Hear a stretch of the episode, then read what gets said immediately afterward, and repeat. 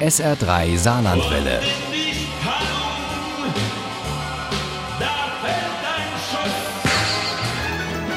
Der Krimi-Tipp. In den Sommermonaten, da wird unser SR3 Krimi-Tipp gerne auch mal zum Reisetipp. Und das machen wir heute mit einem Ausflug in die Normandie. An eine raue Küste mit wunderbaren Buchten, aber eben auch furchtbaren Verbrechen. Zumindest in Flammenmeer von Benjamin Kors. Uli Wagner nimmt uns mit auf eine Nervenkitzelreise nach Frankreich. Flammenmeer spielt im Cotentin, so heißt die Halbinsel am Ärmelkanal, wo Frankreich England am nächsten kommt. Ist das nicht herrlich, Roussel? Hier gibt es nur den Wind, das Meer, die Klippen. Es ist wie ein Komplettwaschgang für den Kopf. Valérie Collin ist Kommissarin in Cherbourg und ermittelt in einem komplexen Fall von Schmuggel. Eigentlich kann man schon sagen von organisierter Kriminalität.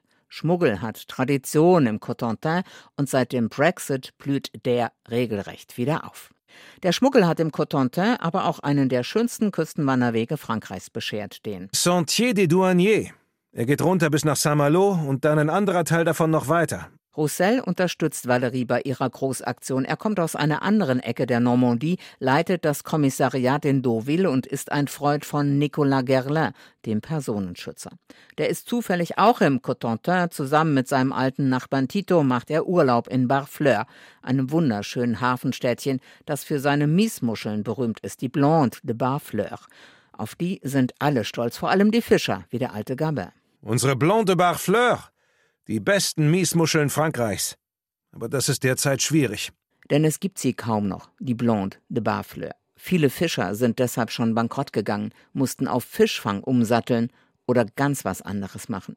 Wie Gabin, der Muschelfischer, der inzwischen Touristen auf einem Ausflugsboot an der Küste entlang schippert. Das Geld dafür hatte ihm Guy Moreau geliehen. Und Guy Moreau ist der König der Schmuggler. Alle wissen es, aber keiner kriegt ihn zu fassen.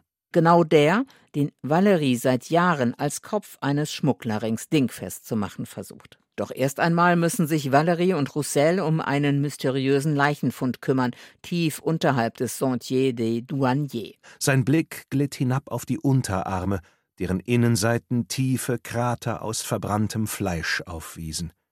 Zum Bauch, der übersät war mit schwarzen Narben, weil das Fett hier ein dankbares Opfer für die sengende Hitze gewesen war. In Barfleur gerät der alte Gabin ins Visier von Guy Moreau und der hetzt seine Schlägertrupps auf den alten Fischer. Nicolas kann erst noch Schlimmeres verhindern, wird aber selbst verletzt und dann ausgerechnet von Moreau um Hilfe gebeten. Es kommt eine Gefahr auf Barfleur zu, Monsieur Gerlin.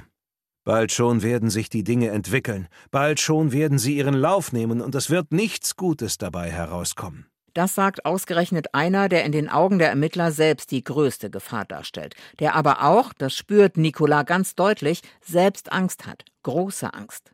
Es war nicht die Angst zu sterben. Guy Moreau hatte Angst zu brennen.